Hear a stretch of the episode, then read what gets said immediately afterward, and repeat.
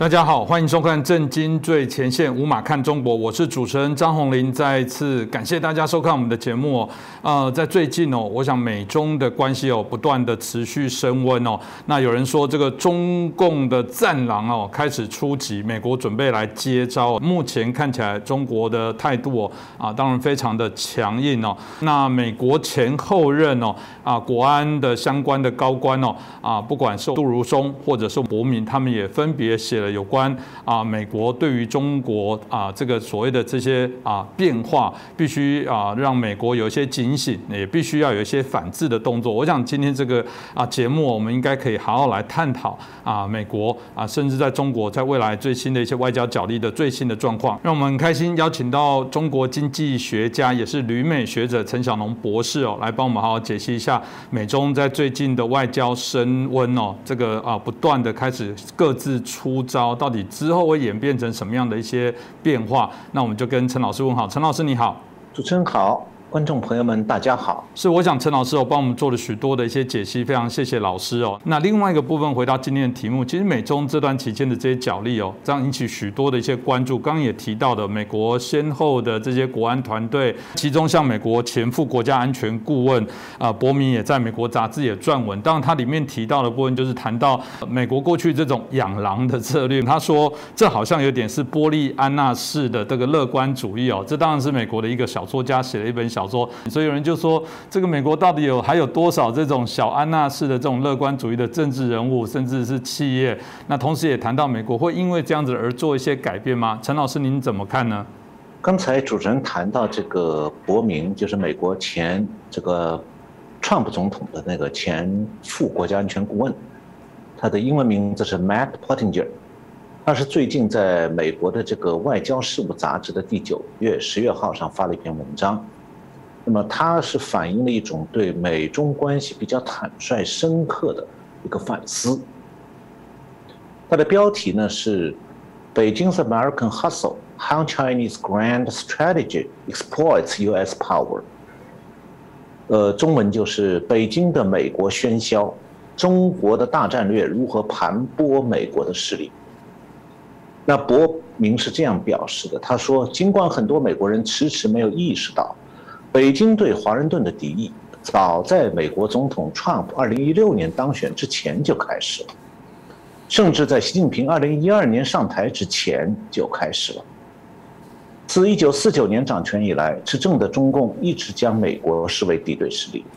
那么，三十年前冷战结束的时候，中国领导人把美国从众多对立面当中一个提升成了中共的主要外部对手，并且开始悄悄地修改他的。大战略，寻求地区和全球的主导地位。那么，伯明实际上是把他反思美中关系这个时间点啊，往前推到了老布什时代，也就是美苏冷战结束的那个年头。那伯明是认为说，从那个时候开始，以后的三十年里头，美国对中共的认知其实一直存在一个严重的偏差。也就是说，它不仅仅是老布什、克林顿、小布什、奥巴马，一直到拜登都是这样。那么，伯明指出，美国两党都没有充分认识到中国的战略中最具威胁性的因素，那就是中共中共啊，利用美国和其他自由国家对中共战略企图的不当认知，把西方国家对中共的盲目信任啊，作为武器来为中共的野心服务。呃，伯明特别讲讲到说，重要的美国机构，特别是金融和技术领域的机构，坚持几十年来通过接触去和中共打交道，那么造成了自我毁灭的模式。那么这种模式导致华盛顿把经济合作和贸易置于一切之上。所以伯明得出一个看法，就是他认为。西方国家迟迟没有意识到自己一直在接受中国精心设计的长达数十年的敌对战略。当然，这和美国在冷战、美苏冷战当中取得胜利以后那种傲慢有很大的关系。美国政策的制定者认为说，中共会发现他没有办法抵制柏林墙倒塌以后的这个全球的自由化浪潮。那么，按照这套思路呢，通过帮助中国致富，美国可以放松对这个党可以让中共啊对经济、对人民和政治啊放松控制。那么这样的话，就可以让中共的统治呢逐步和多元化的西方国家接轨。这个伯明认为这完全是个误判。那一部分原因是中共为了实施他这个大战略所采用的方法，问题在这里。伯明认指出啊，北京长期以来一直在掩饰他挑战和颠覆美国领导的自由主义秩序的意图。那北京和西方技术合作，美国人认为这些技术将有助于中国的民主化，但是他却利用这些技术来监视和控制中国民众，并且把中国境外越来越多的世界人口作为目标。那么，中共现在系统的在培养西方公司和投资者，那么这些公司和投资者反过来又对中共的政策言听计从，甚至以符合中共目标的方式来游说他自己本国的首都。那么，伯明表示，过去几十年里头，美国没有考虑到美国社会和企业正在被武器化的以服务于中共的长期议程，就长期的 agenda。那么这个可能会被归结为天真的或者布利安娜式的乐观主义。那么这样的借口已经不可再相信了。然而，北京仍然在演出这这场戏，把美国的资金和机构用来达到自己的目的，这使得华盛顿更需要采取真正的行动。那么前面主持人已经解释过了，这个伯明举的这个比喻，在心理学上又被称作。叫做 Pollyanna Principle，就波利安娜效应，就是主持人讲到的这个，这个美国的小说家 Eleanor Porter，他有本小说叫《普利安娜》，少女布利安娜。那么主持人已经介绍过这个小说中这个角色了。那么心理学研究发现说，在潜意识层面，人脑有时候会倾向于关注乐观向上的信息。那么这种特征呢，就是普利安娜效应。这是个比喻。那主持人问：这个美国究竟有多少普利安娜？那可以讲太多了。从政界到商界到学界，比比皆是。大多数都是美国民主党的粉丝。但是呢，目前的情况正在慢慢改变，因为中共明显的日益对美国采取强硬的敌对姿态。首先是商界的态度开始发生一些悄悄的变化。最近有一个例子。就是美国的有一些对冲基金的经理呀，从今年八月份开始，明显的减持那些依赖中国的美国公司的股票。注意啊，他们减持的不是中国公司股票，是美国公司的股票。两类美国公司的股票被对冲基金的经理减持，一类是那种美国公司它依赖中国市场的，靠在中国市场卖东西赚钱的，这一类公司的股票被减持了百分之二十六。另外。对那些依赖中国供应的美国公司，这些公司的股票被减持了百分之十七。那么，华尔街一部分基金经理这个举动啊，不仅仅是因为对中共最近打压大型互联网公司的反应，也包含有不看好中国经济前景的考量。那么，事实上呢，过去几个月以来，美国华尔街的经济们正经历痛苦的思考，他们要是怎么样去向客户解释他们的兜售了几十年的中国债券、中国股票。现在到抛售的时候。那么回到伯明这本这篇文章，他认为说，中共咄咄逼人的举动代表了几十年来战略的一个新的阶段。然后他就回顾说，邓小平对中国提出的韬光养晦这个国际战略，并非是永久性战略，而是中共开始挑战美国之前的一个过渡阶段。伯明指出。美苏冷战的时候，美国的遏制战略有一个主要的设计师，就是美国驻苏联的一个外交官，叫 George Kennan。他早在二战结束的第二年，一九四六年就预见到美苏冷战的爆发，并向华盛顿国务院发了一份很长的电报，提出警告。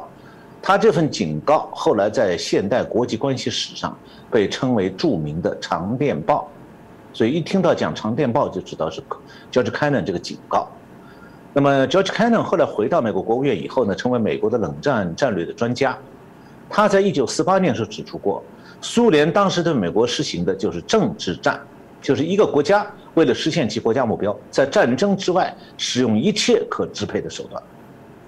那么凯恩认为啊，苏联的冷战是最精致、最有效的。而伯明在文章里说，如果凯恩今天还活着，他会惊叹北京啊，在克里姆林宫那套政治战游戏手册上做了大量改进。也就是说，伯明判断，中美之间，中共已经确定要对美国实行美苏冷战时期那种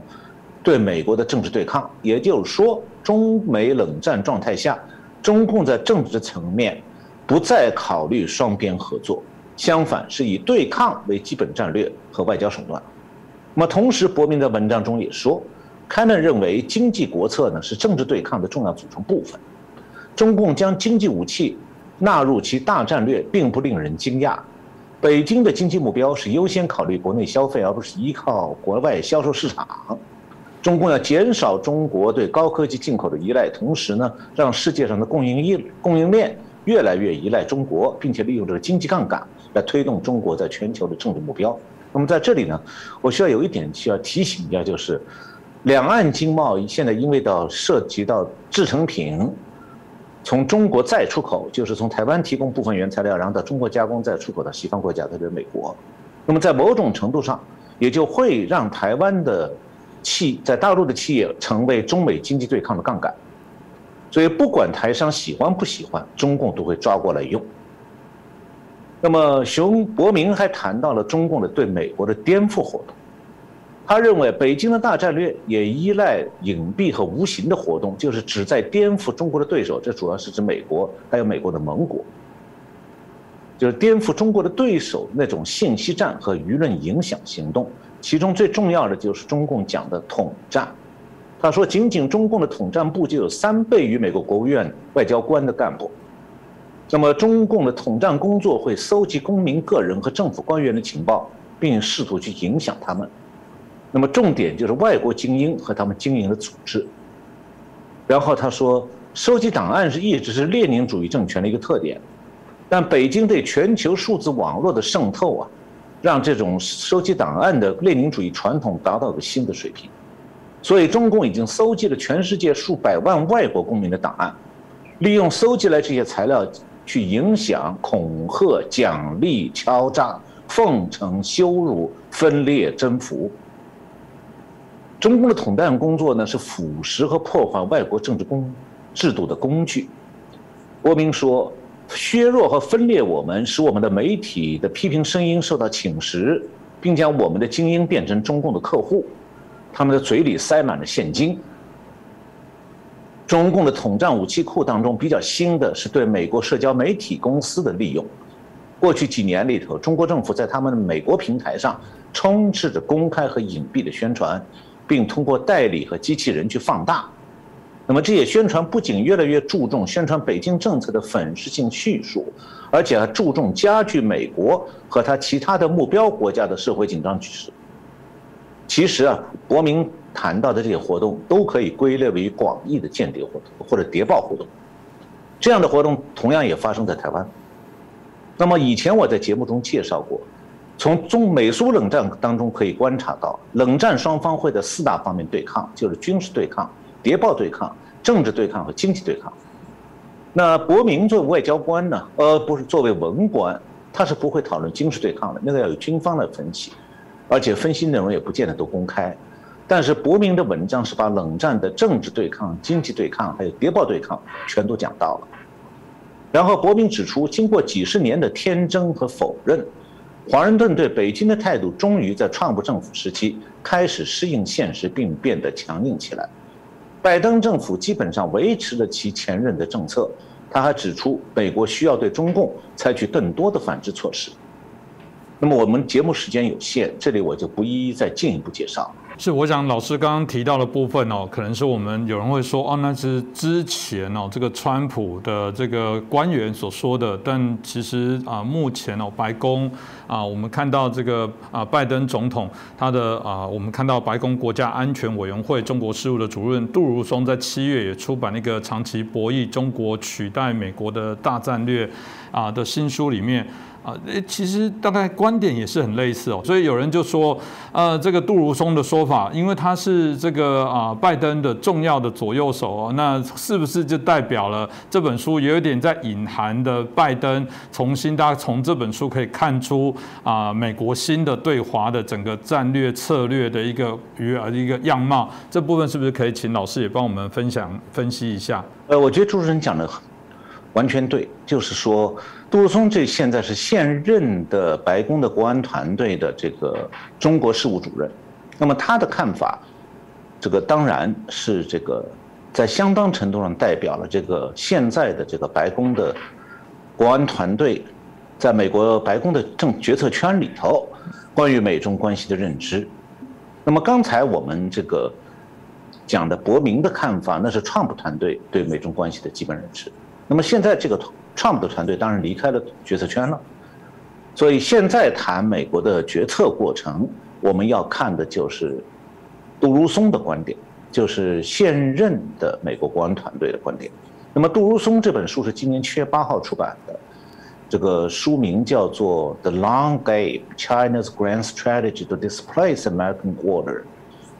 长期博弈，中国取代美国的大战略。那么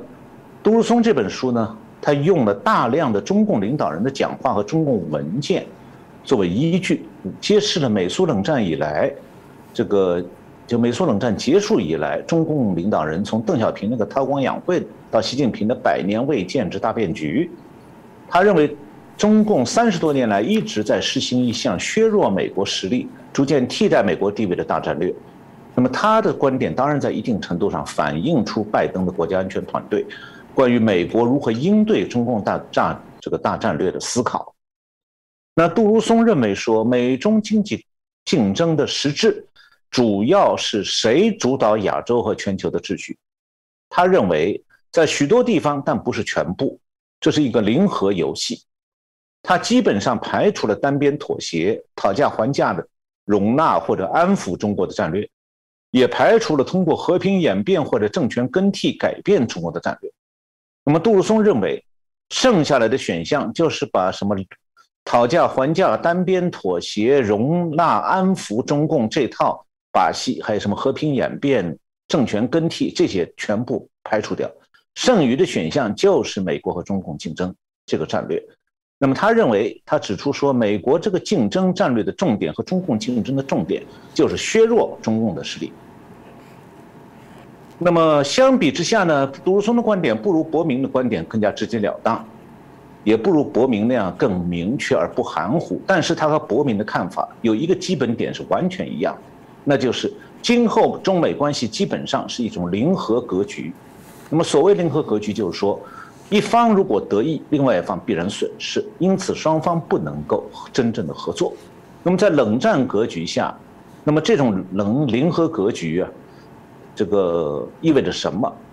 这个美国之音的记者采访了美国国家利益中心有一位研究员叫 Paul Hale，呃，他呢是是请请请这个 Paul Paul Hale 对这个杜如松的这本书书的观点做些评论。那么这个 Hale 就说。杜如松这本书当中所反映的对中国的方略，暗示了一种几乎是敌对的完全竞争的战略。那么我们客观的来讲的话，中美两国之间确实是存在着经济方面既对抗又竞争的关系，但是呢，其中合作的空间在缩小。那么军事层面，双方的扩军备战，当然你可以说它是一种军力竞争，但是并没有在扩军备战方面。进行双方合作的可能性。那么，然后在政治对抗和谍报对抗层面，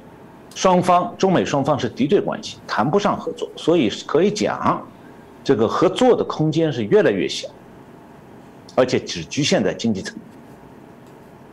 那么，杜如松在书当中指出说，美国对中共战略的重点是要削弱中共的实力和中国秩序，建立美国的实力和秩序的这样一种基础。他提到，在军事方面，自从这个海湾战争之后，中国寻求以发展不对称武器来挑战美国昂贵的武器项目。那么，美国现在已经越来越多的在借鉴中共的做法，寻求同样的不对称努力。从而使中国的行动自由呢变得越来越复杂化。这个杜如松这样写道：“他说，美国具备发展这些能力的技术熟练程度，而且已经就这种方法的粗略轮廓达成了共识。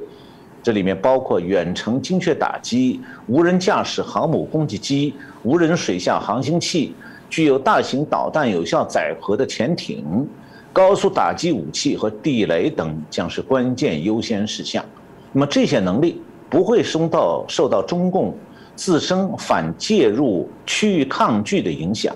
而且会使中国在台湾海峡或者东中国海、南中国海的两栖作战复杂化。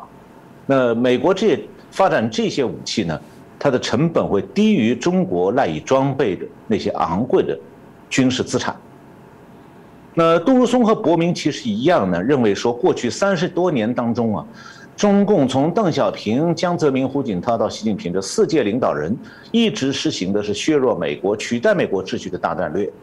那杜如松同样也认为和伯明一样的看法，邓小平的韬光养晦不是永久性战略。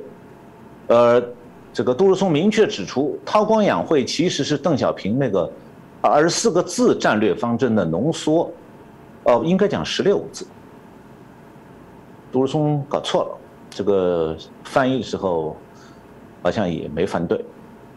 就这中共这是十六个字，就邓小平当年提出来冷静观察、沉着应付、绝不当头、有所作为。那么韬光养晦就是十六个字的浓缩。那杜如松认为说，中共把二零零八年的全球金融危机看作是开始启动取代美国战略的一个时机。那么从那在那个阶段开始，就二零零八年的时候，中共的军事上。就改变了，从过去强调用地雷、用导弹、潜艇来削弱美国的力量，转变到通过海上控制和两栖能力建立地区秩序，就是这个强调用航空母舰，还有能力更强的水面舰艇、两栖部队和海外设施，用这些增强的军力，以及呢，他过去他还中共还在发展过去忽视的各种能力。那么，川普总统当选之后呢，习近平还提出了“百年未有、未见之大变局”这个口号，力图在世界范围内扩大他削弱美国、建这个加强化自身的力度，以便取代美国作为世界领袖的地位。那么，刚才我提到那位美国国家利益中心研究员 Hale，他是这么评论杜如松的书，他指出说：“我认为杜如松这本书最重要和最有价值的一件事是。”他驳斥了中国的行为在很大程度上归因于过去几年习近平的性格和个人野心那种说法。这个海尔进一步说明，而且杜如松非常明确地指出，中国行为和战略中的多数趋势早于习近平之前就出现了。中国战略的演变，历史和系统的实力趋势失衡，比领导人个性更为根本。呃，杜如松的书里面还批评了 Kissinger，就是基辛格看衰美国的那种悲观主义。杜如松指出，事实上，上个世纪六十年代，基辛格公开写过美国衰退的文章，并且在上个世纪整个七十年代，在接受媒体采访的时候，经常谈到这一点。长期以来，他对美国的地位相对于苏联的那种悲观态度是众所周知的。杜如松认为，今天基辛格论点的翻版可能会认为中国主导了全球制造业、高科技领域日益和美国媲美。那么从购买力看，因为比美国更大的经济，有一支世界上最大的海军，并比多数国家更好地处理了百年仅见的大疫情大流行，所以它成为2020年唯一避免衰退的大国。相比之下，在北京甚至在华盛顿的许多人认为，美国陷入毫无希望的分裂和僵局。治理体制不断恶化，但杜如松说，悲观主义者往往忽视美国对中国的优势，那就是人口年轻、财政优势、资源丰富、边界和平、联盟牢固、经济创新。此外，在中国崛起的四十年里，美国一直占据着世界 GDP 的四分之一，这不是偶然的。那杜如松的观点，它是反映了一个白宫国安团队的一个重要变化，那就是说，对中共战略意图的判断。开始清晰化，那这个变化应该对今后美国对中共的战略和政策有越来越多的影响。当然了，呃，杜鲁松的看法是必然受到拜登当局已经确定了所谓中美竞争性关系这个框架的束缚。那事实上，如果美中美两国关系是单纯的竞争关系呢，彼此之间就不会有冷战状态，因为冷战状态是导致双方进入多方面的这个对抗状态、敌对关系。那么，实际上自从中共去年点燃中美冷战之后啊，美中关系就不再是单纯的竞争关系。关于这一点，川普总统在外交策略上没有提冷战，拜登也没提，但是这种川普和这个拜登。在外交策略上的灵活性是不能代替认知上对冷战状态的认知的。那拜登的对华政策当中有一个核心，这一点我想稍微讲一下，那就是价值观竞争。这个问题呢，这个是民主党惯用的说法，但到以前呢，一直到现在还没有被点穿过。美中的价值观确实有不同的地方。那么拜登当局强调的价值观竞争，究竟在意识形态上在竞争什么？中共现在政治上是比拜登当局更具攻击性，这种现象在川普时代，呃从来没有发生过。但是中共在拜登时代展开了对这个美国当局的这个意识形态攻势，关键不是中共在意识形态方面有重大调整，而是拜登行政当局啊对美国的意识形态开始了有利于中共的重大调整。那中共那套意识形态我们知道几十年一贯制的。但是美国的意识形态正在发生逆转，拜登当局的政治路线背后，美国教育系统里头盛行的这个主流意识形态里头，如果懂得社会科学领域里头的一些过去三十多年来泛滥的左派的说法，那么现在正在美国很多学校里强制灌输的批所谓批判性理论等等，这套东西来自于欧洲，还有在美国不断膨胀的种种后现代流派。包括冲突理论、批判性理论等等，与中共的意识形态其实是同一个祖宗，都是马克思主义。对这一点，中共看得一清二楚。倒是美国的左派知识分子假装不知道。但是有一点，美国的左派知识分子现在表现得一清二楚，那就是在大学里，马克思不能批判，马克思必须要给他证明。在多数大学是这样。呃，美国有一个。研究机构叫 Cato，Cato 研究所，他有个民意调查，说发现说现在百分之四十二的美国人认为社会主义政策是美国未来的方向，这意味着什么呢？意味着美国民主党的意识形态正在背离美国的传统价值观，朝着中共意识形态的方向移动，他只不过穿着美国外套而已。所以中共并不是担心美国民主党的左派意识形态日益泛滥，而是利用这种转变来攻击拜登当局的价值观。中共并不害怕美国左派的马克思主义价值观，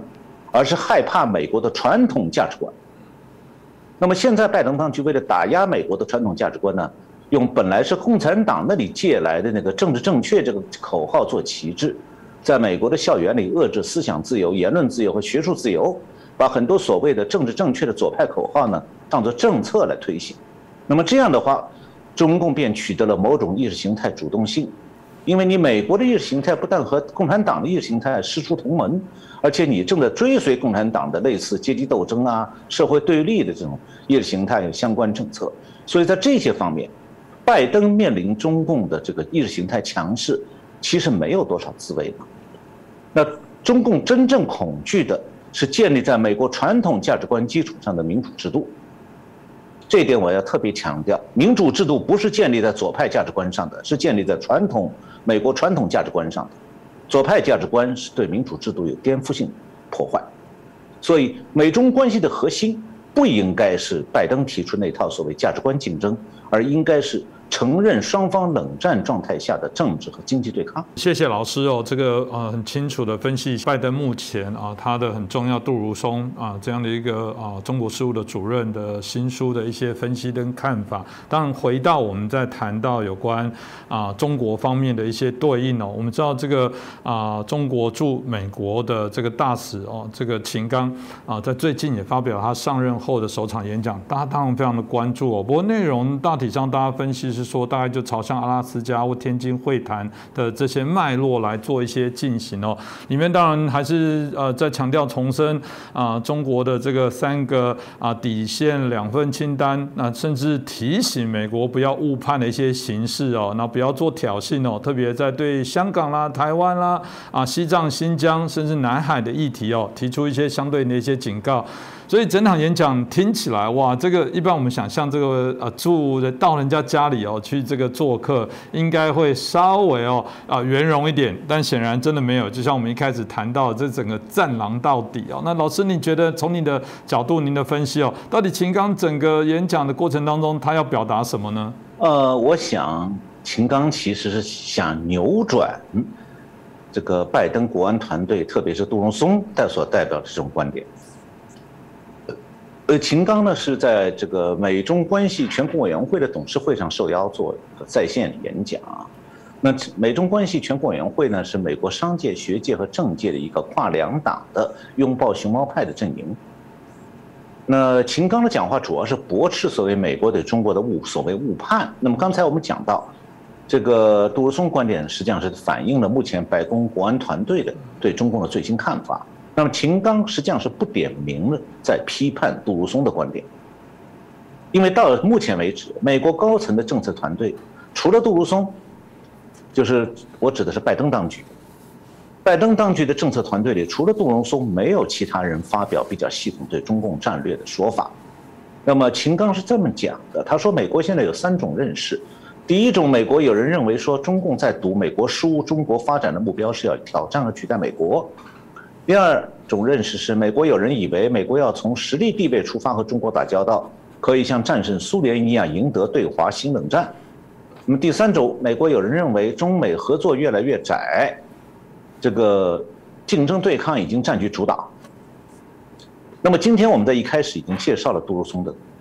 书和他的观点。那么很显然，秦刚批判的这三种所谓的美国有人认为这样那样，这三种认识都体现在杜鲁松的书里头。那而且是也只有杜鲁松以白宫团队现任中国政策主持人的这个身份明确讲出来。然后呢，秦刚在他的讲话里头针锋相对的不点名的说，其实这持有这三种认识的美国人就是拜登政府，当然也包括主张对华强硬、遏制、遏阻中国的国会议员。那么秦刚认为说，这三种认识基本上反映了当前美国政治精英。的对华决策思维和策略，然后他才开始对这三种认识的反驳，认为是对中国战略意图的误严重误判，是对中国历史和中国现实的严重无知，是对中美关系前景的严重误导。那么他怎么批判呢？我做了一些分析。第一，他没有否定中国在读美国书，也没有否定中国发展的目标是要挑战和取代美国，实际上就承认了这一点了。第二，他也没有否认中美合作面越来越窄，竞争对抗已经占据主导地位这种现状，所以也是默认。那么第三，他重点是强调说，中共在中美冷战中不会让步，不会输。他的理由是什么呢？他说，中国不是苏联，苏联输在自身，苏共封闭僵化、腐败蜕变、脱离人民，沉溺于军备竞赛，热衷于对外侵略扩张，导致国家发展停滞，民生凋敝。民怨载道，美苏彼此隔绝，关系剑拔弩张，两大阵营水火不容。苏联解体以后，十四万人齐卸甲，近五亿人是男儿，苏联的命运就是国霸必衰的前车之鉴。那么这番说法有道理没道理？我来概括一下中共和苏联的关系史，就可以说明啊，中共基本上是苏联二点零版，然后呢又和苏联彻底翻脸。所以，如果从中共是苏联二点零版这个角度来看的话，秦刚是在罔顾历史，否认中共的起家过程。但如果从中共和彻苏联彻底翻脸这个角度来看呢，苏联的原子弹差一点扔到北京了，那确实中共不是苏联，而是苏联的大敌。那再如果从中共的政治制度和意识形态看呢，中共还是苏联，因为两个国家都是坚持奉行马克思主义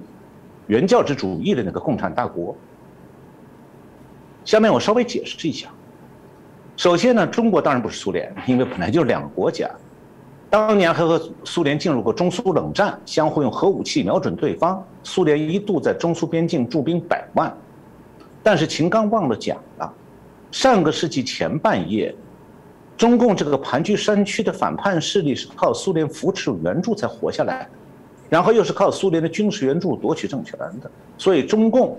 是苏共豢养栽培出来的。其次呢，秦刚忘了讲了，上个世纪五十年代，中共完全彻底的仿效苏联的共产制度，中美之间的蜜月啊，好到比结婚还好。当时有一句中共的流行口号，叫做“苏联的今天就是我们的明天”，对苏联还有一个亲密的称呼，叫“苏联老大哥”。这个话有点像黑道用语啊。那么从这个角度来看的话，说中国就是苏联，或者是第二个苏联也没有错啊。那么再次。中共为了夺取共产党国家的领袖地位，反叛苏联，双方互相为敌。在苏联准备动手灭掉这个中共的关键时刻，美国出手相助，然后中共一下就投入了美国的怀抱，钻到美国的核保护伞之下。因此呢，说中共不是苏联也没错，因为苏联呢是不会投靠美国的。当然了，秦刚不是什么历史学家，当然讲话不会尊重历史，但是一个不懂得尊重本国历史的外交官。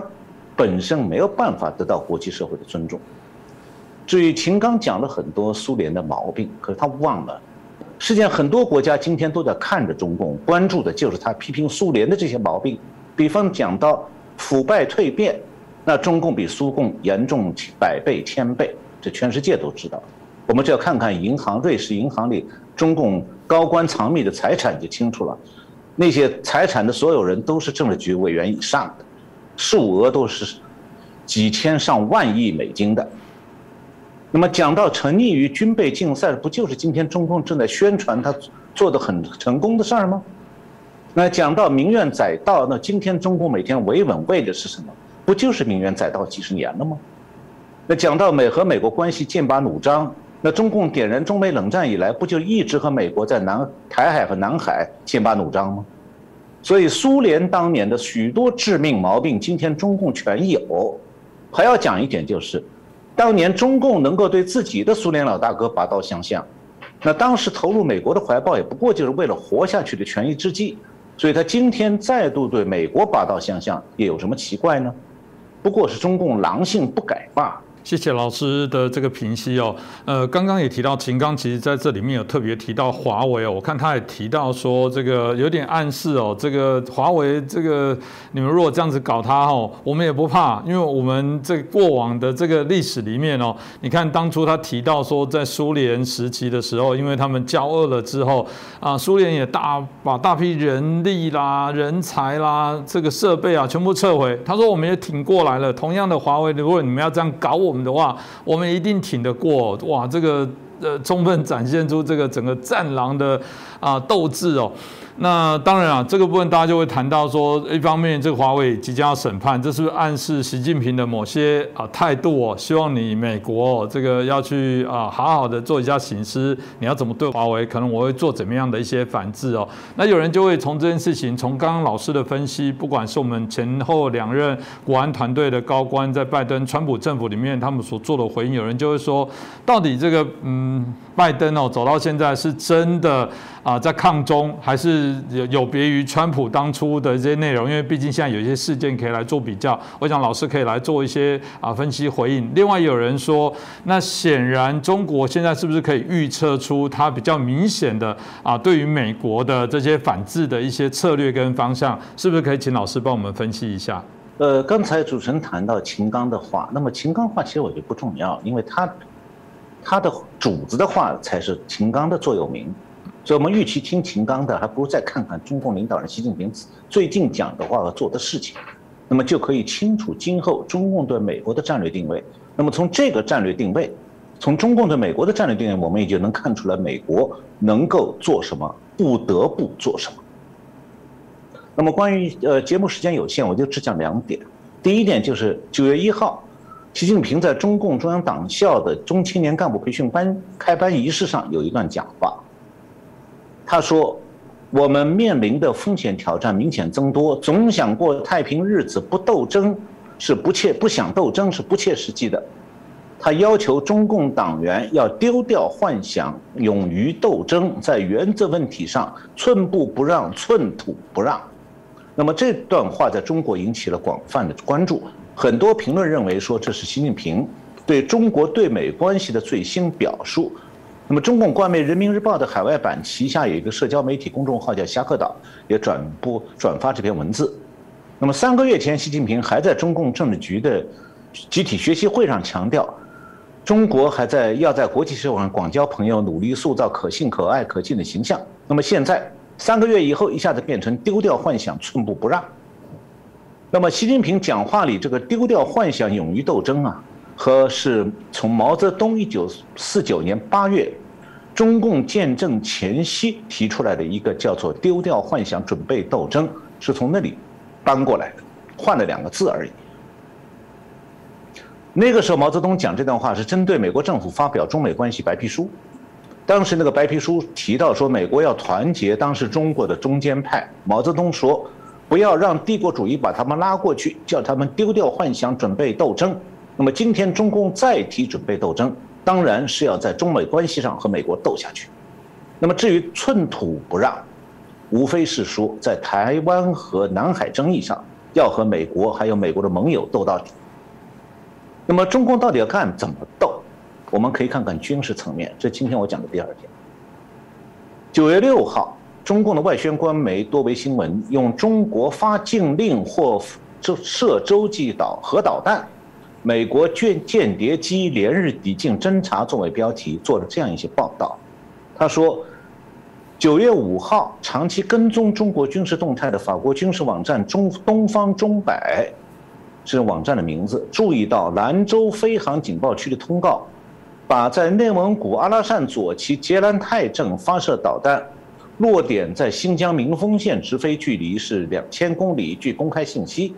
吉兰泰附近有解放军的导弹测试基地和洲际导弹发射井。这这个下这个报道中下面这段话更值得关注。他说，中国现役的三种洲际导弹射程均超过一万公里，能够直接威胁到美国本土。长期以来。中国采取核模糊政策，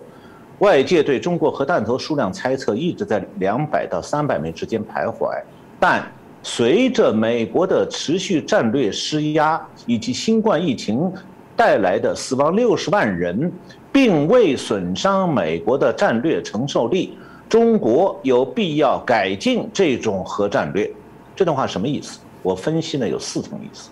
首先。中共的洲际导弹始终以打击美国为主要目标。其次，中共过去的核弹头储备啊数量不公开，保持一种核模糊政策，是不愿意引起美国的注意。第三，那么现在中共是要改变核模糊共政策，会要公开扩张核军备，加强用核武器威胁美国的强度，这就是冷战当中的军事对抗的升级。那么最后，第四点。就中共原来认为啊，新冠疫情可以严重削弱美国国力，但现在发现说疫情达不到严重损伤美国的目的，他还要想别的办法。我这一句第四点大家听明白没有？里面有一个 implication，有一个暗示，就中共原来是把新冠疫情当作生物武器在用的，希望来削弱美国的国力，让中共能够占上风，但没有达到目的。那么现在有不少短视的媒体啊，把中共恢复和美国合作的希望寄托在中共明年二十大习近平下台这点上。那么我们以前节目里分析过，如果了解中共最高领导人的权力是怎么形成的、怎么稳定的，也就是依靠他对其他高干的这个警卫、通讯和保健的监控制度，所以指望习近平下台是镜花水月了。那么中共明年是可能换总理的，但是这个不会改变。对中美关系的基本方略。那么，在美中共这样的咄咄逼人的威胁面前，其实拜登的选择空间是变得越来越小。拜登是已经尝试了反复派高官的中国协商，希望呢能够这个分别在一些具体的领域里头建立合作关系，结果基本上全部被顶回来了。中共要求是说，要么你美国全部放弃对中共的反制，向中共全面让步，要么两国就这样对抗下去。而且是逐步升级，所以啊，现在中美的关系是在渐进型的恶化，而主要的推手就是中共。所以目前来看啊，不是拜登不想尝试与中共合作，而是中共呢通过拒绝合作来逼美国全盘让步。那么对美国来讲呢，杜鲁松其实已经讲过了，美国白宫当这个国安团队知道中美之间已经进入零和格局，就不是中共输就是美国输。所以今天这个今后啊。这个居于相对优势的美国基本上是不可能用全盘让步来换取所谓的中共的合作，因为全盘让步只会导致美国全盘输掉，而不会让中共与美国真正的诚实的合作。那么，如果美国全盘让步，中共只会得寸进尺，进一步掏空美国。